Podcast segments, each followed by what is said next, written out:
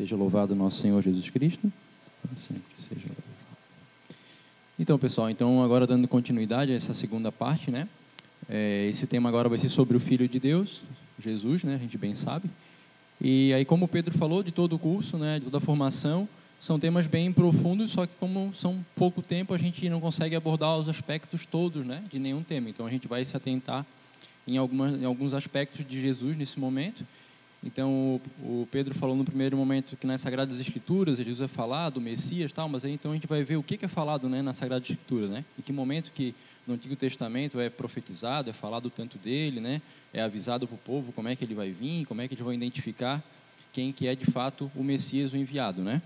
E aí então, é, os pontos principais da gente nessa, nessa segunda etapa da formação é a gente identificar realmente Jesus é esse Messias, né? Que é que é profetizado lá no, nas Escrituras, no Antigo Testamento?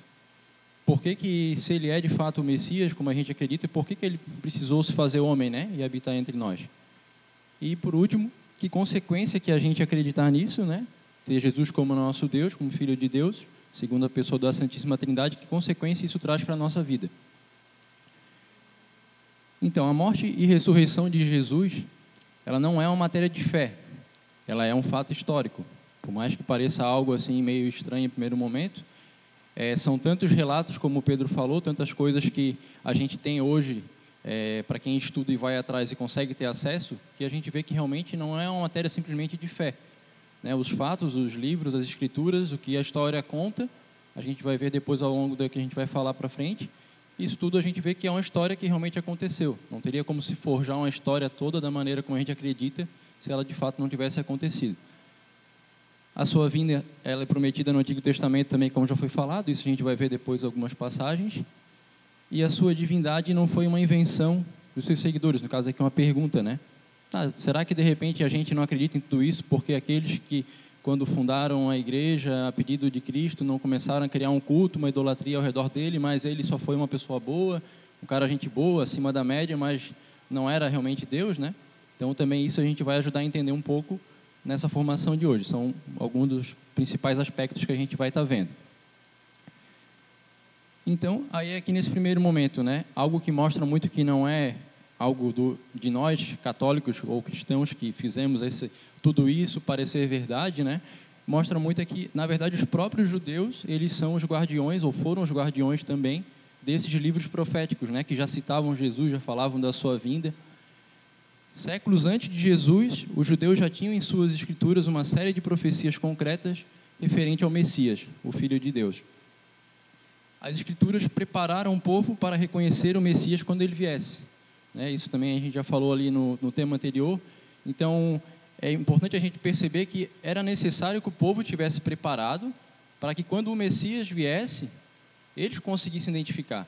Porque depois a gente vai ver, por exemplo, né, algumas características que que a escritura já davam do Messias. Ah, por exemplo, ele vai nascer em Belém. Bom, daqui a pouco daí todo mundo que é lá em Belém, aí aparece alguém e fala assim, eu sou o Messias. Você, pô, tá de brincadeira, pô, eu te conheço, né? Como fizeram com Jesus, tá, tá de brincadeira, tu é o filho de José. Que história é essa de Messias? Então, a gente vai ver que a escritura ela traz toda uma preparação para que quando o Messias viesse não ficasse em dúvida entre o povo. É, Santo Agostinho vai falar, né? Como comentou Santo Agostinho, não nós, mas os judeus são os conservadores desses livros que são nossos. Quando queremos demonstrar que Jesus Cristo foi profetizado, apresentamos este livro, estes livros em que Jesus Cristo está profetizado. Todos estavam séculos antes da vinda de Cristo em poder dos judeus.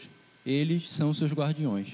Esse é um trecho tirado do livro Jesus Cristo é Deus, do Laboruta, na página 30. Esse livro é um livro bem importante que é, se eu não me engano, ele é, é um espanhol. Ele fez esse livro para comprovar, através de várias é, visões históricas e científicas, é, o fato de Jesus ser Deus. E até um, esse livro ele tem um apelido de ser uma máquina de fazer cristãos. E é um é livro que, se vocês quiserem depois procurar para terem acesso, ele é um livro que não é muito grosso. Até o próprio Felipe Aquino é que daí começou a traduzir aqui no Brasil, porque a editora na época que vendia aqui no Brasil parou de, de fazer a, a edição dele. Então, hoje a Cleofas, que é a editora dele, que faz essa, essa divulgação do livro. E aí a gente entra então na, nas profecias, né? São mais de 30 profecias no Antigo Testamento que já citavam Jesus ou na verdade né, não, não citavam com o nome de Jesus, mas como o Messias, o prometido de Deus. E aí vamos agora ver algumas delas. Algumas delas vão dando as características dele, como eu falei, né? Então a gente vai ver aqui, ele vai vir de Isaac, descenderá de Jacó, da tribo de Judá, da família de Davi, ele nascerá de uma virgem. Malaquias anunciou que ele nasceria em Belém, né? Do lado a gente tem ali aonde estão essas citações dentro do, do Antigo Testamento. Ali até na da família de Davi tem ali a citação no Evangelho de Mateus, que é onde ele também, é, se a gente lembrar no Evangelho de Mateus, o início dele é uma leitura bem maçante, bem bem densa, que ele vai falando, é, fala de Davi, fala de, antes ele fala de Abraão, de Isaac, de Jacó, de Jaraboão, de não sei o que, vai dando todo um monte de gente até chegar em Jesus.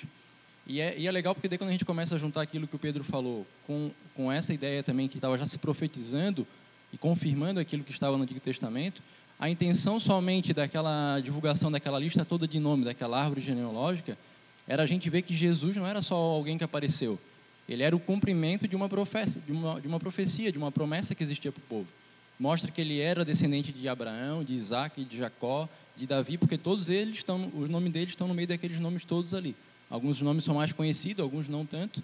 E é até interessante a gente perceber que a gente às vezes vai passando o nosso tempo dentro da igreja e a gente vai ficando meio adormecido por algumas coisas assim, né? Quando a gente ouve a primeira vez, a gente estranha, às vezes vai atrás, às vezes não vai e às vezes vai ficando adormecido. Por exemplo, quando Jesus passa por aquela situação que aquele cego chama ele de filho de Davi, tem de piedade de mim, né? A gente às vezes pensa, não, ele só chamou Jesus e Jesus curou ele porque ele pediu. Mas na verdade, ele falando filho de Davi, tem de piedade de mim, ele já estava assumindo ali que ele reconhecia em Jesus o Messias, o prometido.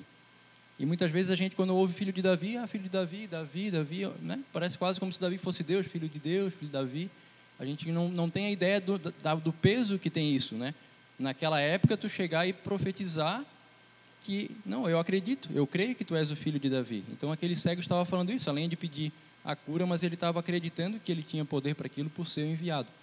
E outra coisa, às vezes a gente ouve também, né? Jesus, o leão da tribo de Judá, né? Então, como o Pedro também falou, né? Tinham as doze tribos, de, da, do povo de Israel, né? E foi da tribo de Judá que Jesus veio. E o leão, né? É o rei da do rei do reino, do reino animal, né? Então, se a gente pegar isso, tem um, tem um peso muito forte, né?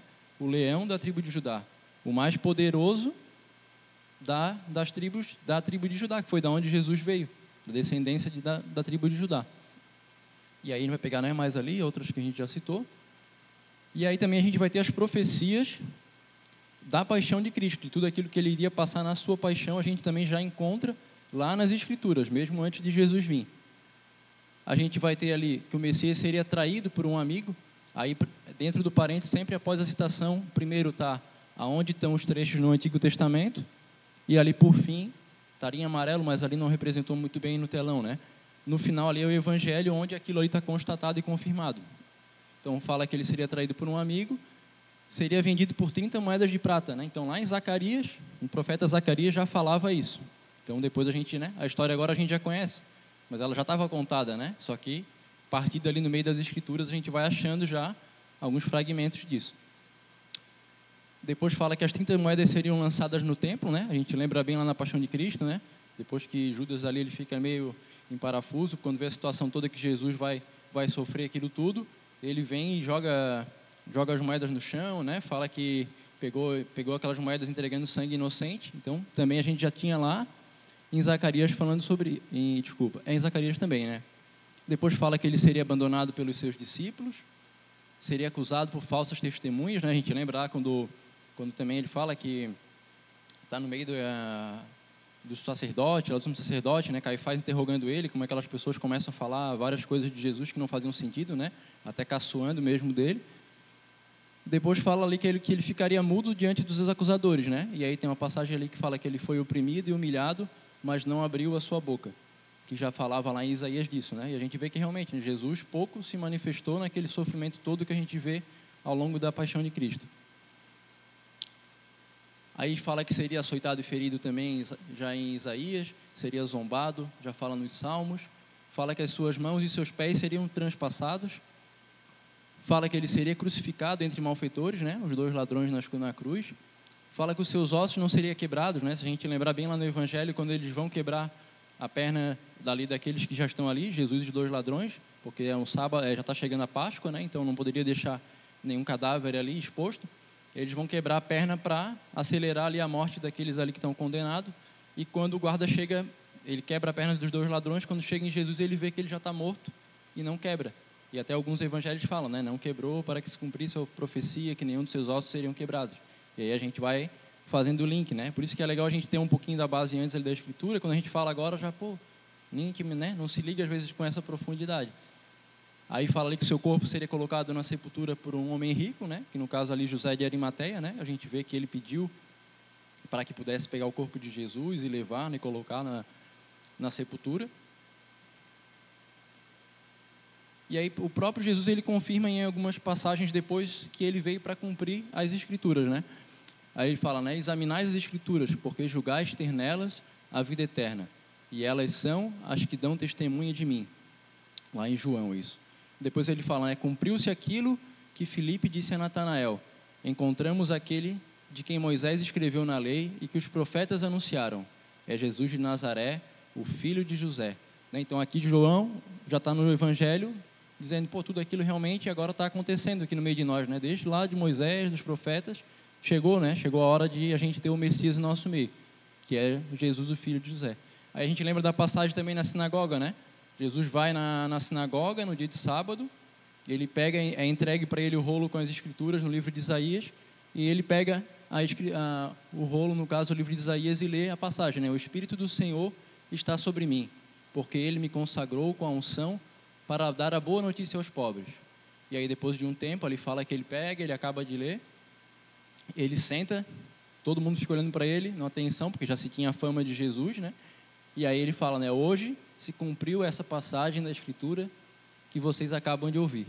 Né? Então Jesus reafirmando realmente, não, né? não ficou assim fazendo o que fez e, e, não falou. Ele, além de fazer o que fez e cumprir toda aquela profecia, ele ainda várias vezes afirmou que ele estava de fato cumprindo. Ele era o cumprimento da profecia, né?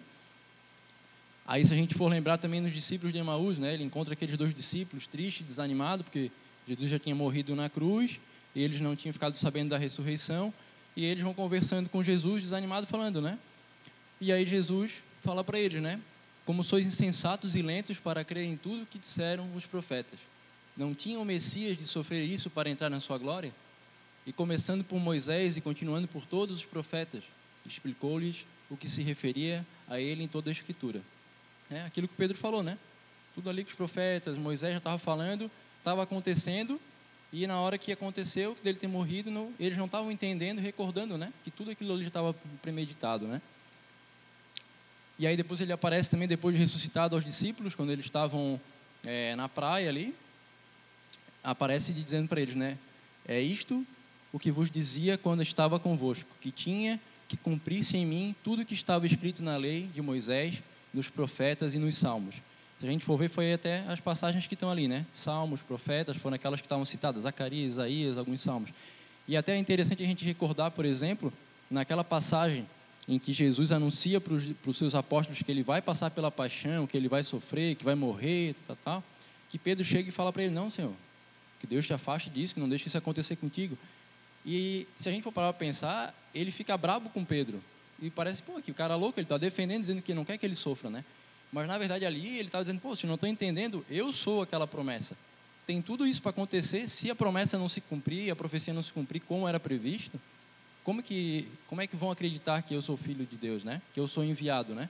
Porque daqui a pouco tu olha a escritura, fala que ele tinha que sofrer morrer na cruz, e Jesus não morreu, né? Então ele já sabia que ele tinha que passar por tudo aquilo que estava previsto. Não tinha como ele fugir daquela, daquelas situações todas que a gente viu agora, né? Que se cumpriram com a vinda dele. E é interessante a gente ver que assim Jesus não procurou que as coisas acontecessem, né? As coisas foram acontecendo naturalmente, né?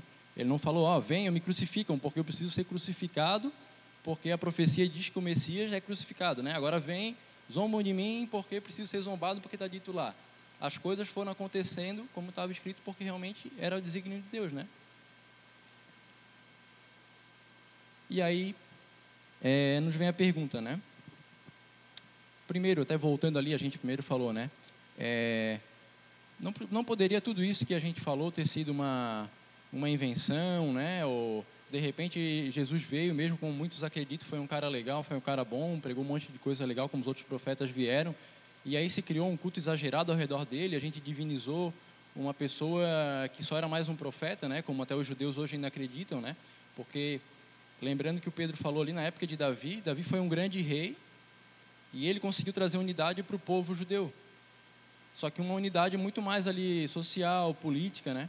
Então, um, um dos aspectos que faz os judeus não acreditarem ainda hoje que Jesus é o, o Messias, eles ainda aguardam o Messias, é porque eles aguardavam alguém que, assim como o rei Davi, fosse alguém muito mais político e que organizasse o povo, trouxesse essa paz terrena para o povo de Israel, para os judeus, do que algo mais salvífico, espiritualmente falando, né? Então isso já é um ponto, né, entre outros que a gente daí teria que aprofundar em outro momento, que eles não aceitam Jesus como Messias e continuam sendo somente o povo judeu, continuam sendo da religião judaica, né? E nós que acreditamos em Jesus, trouxemos a antiga, o Antigo Testamento, mas a partir do momento que a gente vê que Jesus se revelou, o Messias veio, a gente acredita nele, passamos a ser cristãos a partir daquele momento, né? Então, antes de Cristo, todos que eram do povo de Deus éramos judeus, né? E aí alguns ali se dividiram, né? Agora, quem aceita Jesus como esse Messias somos cristãos e os judeus continuam vivendo a religião deles, acreditando no Antigo Testamento, né? E assim até hoje. E aí é interessante a gente pensar, né? Pô, mas então será que não inventaram, né? Não trouxeram tudo isso? É, não combinaram tudo ali, não criaram um monte de, de milagre, um monte de coisa? Só que uma coisa que acontece, a gente tem quatro evangelhos hoje, né? Só que existia uma dezena, existe uma dezena de evangelhos. Que aí, como o Pedro falou, que são esses apócrifos, né? Não que eles não tenham verdade nenhuma neles, só que se verificou que algumas coisas ali não, não batiam com a realidade, né? Existiam coisas exageradas. Tanto é que muitas coisas de crença da doutrina hoje que a gente tem da, da nossa fé, alguns pontos são tirados, por exemplo, da, dos apócrifos, como, a, como os pais, por exemplo, de Nossa Senhora, né? A gente sabe os nomes deles, sabe que eles existiram ali pelos apócrifos, né? Porque nos evangelhos que a gente utiliza não, não tem essa citação. Então, poderia a gente dizer que foi forjado, né? Só que tu, pega aqui vários livros, vários testemunhos, várias pessoas. Jesus teria que ter passado por tudo que passou, com já as profecias ter sido escritas, vivido tudo exatamente como estava previsto já mais de mil anos antes pelo Antigo Testamento. Teria que combinar com o leproso que ele ia curar o leproso e ele ia ficar curado, né? sendo que a gente, o poder do pensamento, a gente não consegue curar nenhuma encravada. Né? Não, de repente o leproso curou com, a, com o poder do pensamento, né? De repente o outro lá também se curou por causa disso, mas não, a gente vai vendo que há constatações que realmente essas pessoas que iam sendo curadas, elas iam depois sendo testemunhadas por outros. Né? Imagina, eu vejo o Pedro a vida toda cego, daqui a pouco eu encontro o Pedro enxergando, ele me fala que foi Jesus, isso vai se espalhando com uma força, né? E também algo que a gente tem que é, entender é que é muito fácil a gente dar a nossa, a gente mentir para salvar a nossa vida. Mas os primeiros cristãos não tinham nada de ganhar a vida mentindo, como se isso fosse uma mentira, né? Levando isso à frente. O que eles recebiam em troca era, muitas, era em geral a perseguição e a morte, né? Tanto é que todos os apóstolos, as, os primeiros cristãos ali foram realmente é, sendo mortos de maneiras tão quase tão tão ruins quanto Jesus foi, né? Então tudo isso a gente tem que pensar. Se a gente for pelo menos, por exemplo, os muçulmanos tinha todo uma, um benefício de ser muçulmano no início. Era uma, existia ali uma, uma questão militar de, de possuir terras a mais quando se juntava aos muçulmanos e outras questões que eram benéficas também, além de algo religioso. Então, levar uma mentira à frente, né, com toda a perseguição, com tudo isso que trazia à frente, é outro ponto também que a gente tem que pensar que é meio é meio meio doido assim, né, a gente acreditar em tudo isso. Então, como às vezes a gente fala, Tu tem que ter muito mais fé para acreditar que tudo isso que foi escrito por tanta gente, relatado, é tudo mentira, do que tu acreditar que isso é verdade. Porque para acreditar que isso é verdade, a gente só precisa acreditar que as escrituras existiram, prometeram que o Messias vinha, que ia passar por tudo isso, ele veio, viveu, ressuscitou e foi isso. Agora, para mim acreditar que isso é uma mentira, eu tenho que acreditar que tudo isso é mentira. Né? Que essas escrituras já foram forjadas desde o começo, que Jesus não passou por nada disso que, que que as escrituras falam, que o evangelho fala que ele passou, que todo mundo que foi seguindo Jesus depois e que foi fundando a sua, a sua igreja também foram mentirosos, né? Então, a gente precisa desconstruir muita coisa para acreditar que a nossa fé, que Jesus, que tudo isso é uma grande mentira, né? Então, isso é importante às vezes a gente ter porque a gente acredita em Jesus, né? Mas às vezes se a gente não tem uma base sólida para a gente saber por que, que acredita, às vezes um comentário ali fora, às vezes vai deixando a nossa fé um pouco mais fragilizada. Uma entrada numa universidade com um ambiente mais é, ateu, né, mais laico, às vezes vai deixando a gente com a nossa fé mais amolecida e daqui a pouco a gente perceber a gente até está na igreja, mas com uma, uma fé em Jesus assim meio, meio superficial, né? Então aí essa outra parte agora, né, por que, que Deus se fez homem e habitou entre nós? Aí nesses são esses três aspectos. No catecismo ele fala de mais alguns aspectos, mas aí vamos eu peguei só esses três para a gente daí não alongar demais, né? Então, para salvar-nos e reconciliando-nos com Deus, para que assim conhecêssemos o amor de Deus e para ser o nosso modelo de santidade. Aí falando um pouquinho agora desses três pontos. No primeiro ali, no caso, para salvar-nos e reconciliar-nos com Deus, né? Aí o catecismo vai falar: "Pois o homem já foi salvo por Deus, mas sua alma ainda não está fora de perigo. Somente quando deixar essa vida terrena é que cada alma tem o seu destino selado, de acordo com as escolhas feitas em vida." Porque a gente às vezes pode pensar, né, como até alguns protestantes pensam, né? Não, Jesus já nos deu a salvação, já sou salvo, né? É, os calvinistas, o Lutero tinha muito essa ideia, né? Tipo, é, tem uma parte do, do, da, do Novo Testamento que vai falar, né? Que pela fé é que somos salvos, né? Que a fé, pela fé em Jesus nós somos justificados. Então, é como se Jesus já trouxe a salvação, a gente já está salvo, agora a gente só fica esperando então esse dia que a gente vai para junto de Deus e está tudo certo, né? E isso provavelmente causa em nós um certo comodismo. Então, o que o catecismo vai dizer? Nós já temos essa salvação, mas ainda não. Nós já temos porque Jesus já trouxe, nós já sabemos o caminho a seguir, nós já sabemos como nos relacionar melhor com Deus, mas temos que fazer a nossa parte, né? De mantermos a nossa vida de acordo com aquilo que Deus nos revelou. Aí, eu botei ali uma pergunta, né? Nós acreditamos em Jesus, né? Porque dizer eu acredito em Jesus não é difícil, né? Mas na prática, o que, que significa isso? Então Jesus vai falar, os evangelhos vão falar, né? Todo aquele que crê em mim terá a vida eterna. Meu, aí Jesus vai falar, a, carta de São Tiago, de Tiago ali, meus irmãos, se alguém diz que tem fé e não tem obras, que adianta isso? Você acredita que há um só Deus? Muito bem. Também os demônios o creem e temem. O homem é justificado pelas obras e não somente pela fé. Então, aqui, todo esse texto, a gente pode ver assim, né? O demônio também acredita que Deus existe. Então, acreditar por acreditar não é algo suficiente, né? O que é esse acreditar de fato? Aquele que acredita, ele não fica só na fé, ele tem obra, né? Então, essa obra a gente pode ver uma obra de caridade, mas mais do que isso, uma mudança de vida, né? Esse crer em Jesus como Filho de Deus tem que trazer uma mudança no nosso modo de viver. A nossa obra né, como, como pessoa, a nossa vivência tem que, tem que ser diferente. Se eu tenho, de repente, um problema na família com um irmão que eu não me dou bem, eu não posso ser como uma pessoa que, de repente, não acredita em Deus e exclui aquela pessoa da família porque não gosta dela, tem uma dificuldade de, de relacionamento. Porque Deus nos revelou que a gente tem que amar o próximo, perdoar toda a vida, né? Então, é preciso ter essa mudança no nosso modo de viver. Senão a gente vai acabar sendo alguém que tem fé, mas não tem obra. A gente diz que acredita, mas quando a gente vai botar a nossa vida do lado de uma pessoa que não acredita, ela acaba sendo uma vida ou às vezes igual ou às vezes pior. Né? Porque no final das contas a gente, ah, hoje a maior parte da sociedade vai dizer, eu acredito em Jesus. Alguns como Deus, alguns como, como até como um profeta ou qualquer outra coisa, mas às vezes até aqueles mesmos que acreditam como Deus, acreditam como um Deus como uma caricatura que a própria pessoa criou, né? e não como aquilo que ele revelou. Né? Então, essa fé nossa tem que produzir algo de diferente na nossa vida na prática, né? É o que São Tiago vai te falar ali, né? Que se, se tem a fé, mas não tem obra, não adianta de nada, né? Fica uma, algo revelado à toa para nós. E ainda vai dizer mais ali na primeira carta de São de João, que aquele que diz eu o conheço e não guarda os seus mandamentos é mentiroso e nele não está a verdade. E nisto sabemos que conhecemos, se guardamos os seus mandamentos, né? Aquilo que eu já falei. Se fala que conhece a Deus, mas não tem vivência naquilo que ele ensina, não, vive, não procura ver os mandamentos, não procura viver uma vida de acordo com o que ele pede, ele é mentiroso, né? Porque é um acreditar em Deus de uma forma que não é de fato como ele quer que a gente acredite, de uma forma profunda, né? Porque melhor lhes fora não conhecer o caminho da justiça do que conhecendo desviarem-se do santo mandamento que lhes fora dado, né? Na carta de na segunda carta de Pedro ele vai falar isso, né? Então, a gente tem que tomar posse dessa revelação que nos foi dada, né?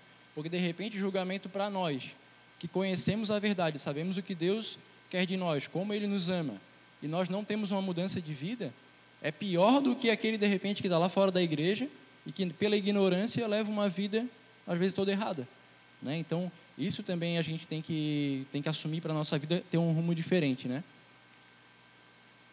E aí a segunda parte ali de por que ele se fez Deus entre, se fez homem entre nós, né? Para que conhecêssemos o amor de Deus por nós. Ali São Bernardo de Claraval vai dizer que todo ser humano tem o dever de amar a Deus e que nós cristãos temos essa missão facilitada, pois ao olhar o quanto Deus amou o homem na cruz, percebe-se amado por ele. E o conhecimento do amor de Deus propicia amar de volta, né? Então, antes de Jesus vir ao mundo, a gente tinha uma, se tinha uma ideia de amor até um determinado ponto, né? Quando a gente vê Jesus vindo ao mundo, se entregando por nós, para nos trazer salvação, morrendo do jeito que foi por nós, esse conceito de amor se elevou muito, né?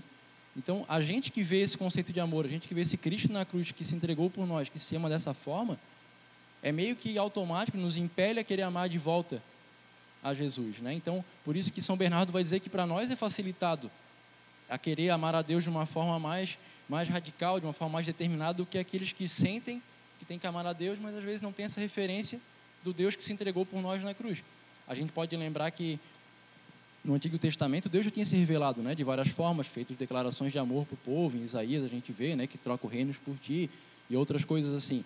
Mas nunca de uma forma tão clara, tão prática, tão explícita como Ele na cruz entregue por nós, né? Então isso não pode nos deixar igual, né? Isso tem que nos fazer realmente querer corresponder a esse amor. E o terceiro ponto, né, para ser o nosso modelo de santidade. Antes de Jesus, a gente não tinha um exemplo perfeito a seguir, né? A gente tinha ali os profetas, que foram grandes homens, tivemos ali grandes reis, grandes pessoas que passaram pela história do povo judeu, judeus, mas a gente não tinha alguém exemplo, modelo em todas as suas atitudes, em todos os seus gestos, do princípio ao fim. Tanto é que a gente vai vendo ali grandes homens da Bíblia, como ali, por exemplo, é, não me recordo agora se foi rei Davi ou Salomão, que vinha bem, vinha bem, vinha bem, tinha ali um, uma grande intimidade com Deus, mas num determinado momento manda um, alguém ali que ele desejava, a esposa, que era um dos seus soldados, manda à frente numa batalha para que ele morresse para poder ter a esposa. Né? Então a gente vai vendo às vezes que mesmo os homens ali escolhidos por Deus, que foram bastante referência no Antigo Testamento, a gente, em determinados momentos a gente vai vendo como eles fraquejam, como eles é, dão uma vacilada na fé, né? como tem atitudes desse tipo. Então a gente não tinha um modelo antes de Jesus, ao ponto de olhar, pô, isso é um homem como deve ser, né? Um homem no sentido homem, mulher, né? Isso é a referência que eu tenho que ter para viver a minha vida. Agora eu vou olhar para essa referência e vou buscar viver minha vida conforme ele é, ele ensinou. Tanto é que a gente vai ver que a igreja, a nossa igreja, não tem nenhum santo que viveu antes de Jesus. Né? A gente teve grandes homens antes, mas não temos santos, né? Não temos São Moisés, São Abraão, São Noé, não existem eles como santos. Porque o santo é aquele que se aproxima profundamente, de fato, daquilo que Jesus colocou como um modelo de vida. Então a igreja coloca os santos a partir de Jesus. Então isso é importante para a gente também ter como, como base, né? E aí a gente tem um ensinamento muito grande, muito importante para a gente também, acho que sair daqui com esse pensamento prático para nós de tudo que a gente também está ouvindo, né? Os santos padres que foram aqueles primeiros a viver é, no início da, da, da era cristã, eles falam que a nossa vida é uma tarefa. Por que, que a nossa vida é uma tarefa? A gente vai olhar Deus que se revela, Deus que nos ama, que tem um plano de salvação para nós. Que para a gente ter essa salvação, como a gente falou antes ali, a gente tem que abraçar essa salvação. Ela nos foi garantida, mas não está em nossas mãos ainda. A gente tem que correr atrás disso. E para isso a gente tem que seguir o modelo que é Jesus. Então nós temos que olhar esse modelo, querer amá-lo de volta e ter como base, como referência ele. Então a nossa vida a partir disso se torna uma tarefa. Eu preciso olhar para a minha vida, olha, eu não, será que eu amo como Jesus pede que eu amo? Será que eu perdoo todo mundo como Jesus quer que eu perdoe? Será que eu tenho misericórdia do outro? Será que eu ajudo aquele mais necessitado? Tudo aquilo que Jesus vai falando, a gente tem que olhar para a nossa vida e fazer né, um, um, comparativo, né? Bota Jesus de um lado, eu do outro, e a partir disso a nossa vida se torna uma tarefa de correr atrás disso. Olhar as áreas da nossa vida que não estão como Jesus pede e se adequando a isso, né? Então, a nossa tarefa como cristãos de buscar a santidade é justamente isso, nos tornar a nossa vida igual à vida de Cristo, né? Para que a gente possa dizer como São Paulo, né? Que hoje já não sou eu que vivo, mas Cristo que vive em mim, porque ele já não fazia mais nada por ele mesmo. Tudo que ele queria fazer, o que ele ia fazer, ele analisava, olhava, rezava se era de acordo com aquilo que Deus queria. E chega um determinado ponto da vida dele que ele vê, não, eu não tenho mais escolhas por mim mesmo. Né? O que eu escolho fazer é baseado naquilo que Deus me revelou. Né? Então, essa também é a nossa tarefa, né? de sermos santos dessa forma. Aí, para a gente fechar, então, nessa tarefa, temos um aliado que é o próprio Cristo, a quem podemos sempre recorrer. Jesus não é apenas uma pessoa para ser estudada ou traz consigo apenas uma filosofia de vida. É o próprio Deus a quem devemos nos relacionar através da oração. Isso é importante a gente perceber, porque assim, Jesus poderia ser aqui algo que a gente estudou hoje, a Sagrada Escritura, e a gente estudou. Né? Como a gente estuda a história com o povo Egito, do, de, eh, de Cleópatra, de um monte de gente, história do Brasil, estudou, conheceu, opa, agora eu estou sabendo mais de Jesus, estou sabendo mais da, da Bíblia, vou para minha casa e estou sabendo. Porque a gente não se relaciona com uma história, né? a gente não reza para uma história, a gente não pede ajuda para uma história, para um, um ser que a gente estudou, para alguém famoso que a gente estudou e ficou sabendo. Porque Jesus é o próprio Cristo, né? é o Filho de Deus. Ele, além de se revelar e pedir que a gente viva de alguma, daquela forma, dizer o amor que tem por nós, ele se coloca ao nosso lado para dizer: olha, eu estou aqui, né? ou estou no céu, mas estou à disposição para aquilo que vocês pedirem solicitar a mim. Né? Que com a força do Pai, com a força do Espírito Santo, eu vou estar ajudando vocês. Porque se a gente não ver dessa forma, vai ser algo realmente que a gente vai ficar estudando a vida toda, pode falar muito bem, conhecer muito, mas não? Não tem um relacionamento, né? Pode ser uma filosofia que eu acho muito legal, mas ninguém reza para uma filosofia, né? Ninguém reza para ficar rezando se eu vou rezar para essa filosofia e me ajudar a viver essa filosofia. Então Jesus ele mostra tudo isso e ainda fala, ó, eu estou aqui à disposição de vocês. Na dificuldade que vocês tiverem para viver a santidade, para eh, seguirem o meu modelo, né? Para serem igual igual a mim, eu estou à disposição. Peçam o meu auxílio, né? É na dificuldade que a gente deve solicitar, porque senão a gente às vezes fica vivendo uma uma vivência como cristão, às vezes assim, a gente fica vivendo nossos planos, e quando eu não consigo ver os nossos planos, ou tenho dificuldade, ou quero muito e não sei se com as minhas forças eu vou conseguir, eu peço para Deus me auxiliar naquilo. Então eu estou vivendo a minha vida como eu quero, e às vezes uso de Deus para que Ele me ajude naquilo ali. E às vezes não é um plano dele para a nossa vida, né? Então a gente precisa colocar Ele no centro, né? Olhar Ele como esse espelho que a gente tem que adequar a nossa vida, e lembrar que Ele está ao nosso lado para que a gente possa conseguir isso, né? Que só nele a gente tem força, né? E lembrar que como a gente tem na nossa mística do movimento, né, que tudo a gente pode naquele que nos fortalece, né? Porque às vezes a gente pode olhar, pode parecer difícil, né? A gente começa a lembrar só de alguns ensinamentos de Jesus, gente vai começar, não dá, não tem como, né? Mas não precisa dar agora, né? A gente precisa começar a se colocar em, em luta, né? Em tarefa agora, né? E pedir para que Ele seja esse auxílio nosso todos os dias. Amém? Então é isso, minha gente. A nossa parte de hoje seria isso. É, depois, no mês que vem, a gente vai estar... Tá tendo os outros dois temas. Alguém já me recorda agora? De repente já passaram? Todos os caminhos levam a Roma, né? Então vai ter esse próximo tema, vai ser sempre nessa dinâmica daí de, no caso, de duas, dois momentos, um intervalo assim. Que vocês tiverem de sugestões, dúvidas, coisas também que a gente possa ir partilhando e fazendo que esses momentos sejam melhor, né? Para que nos ajude também, ajude vocês. A gente está à disposição, que a gente possa ir construindo esse novo também que para nós é a primeira formação que a gente vem fazendo, que a gente possa construir junto, né? E que a gente possa se, poder é, se ajudar a ser igreja, né? Ser aquilo que, que Deus realmente nos pede para que a nossa fé não seja algo também teórico, né? Que a gente só vem aqui, estuda, senta, vamos uma sala de aula, mas que a gente possa trazer isso para a nossa comunidade, no nosso dia a dia, né? E que a gente vá promovendo em nós e na comunidade essa mudança que Jesus nos pede. Amém? Ah, sim, a gente vai enviar por e-mail para vocês esses slides também com esse material. Aí também com o link ali do, do livro ali que o Pedro passou, do, do outro livro também que eu citei aqui. Tá? E se tiver alguma informação importante também para os próximos, para relembrar alguma coisa, a gente também faz esse contato por ali com vocês. Tá bom, gente? Então tá bom. Boa noite a todos aí. Vamos com Deus, né?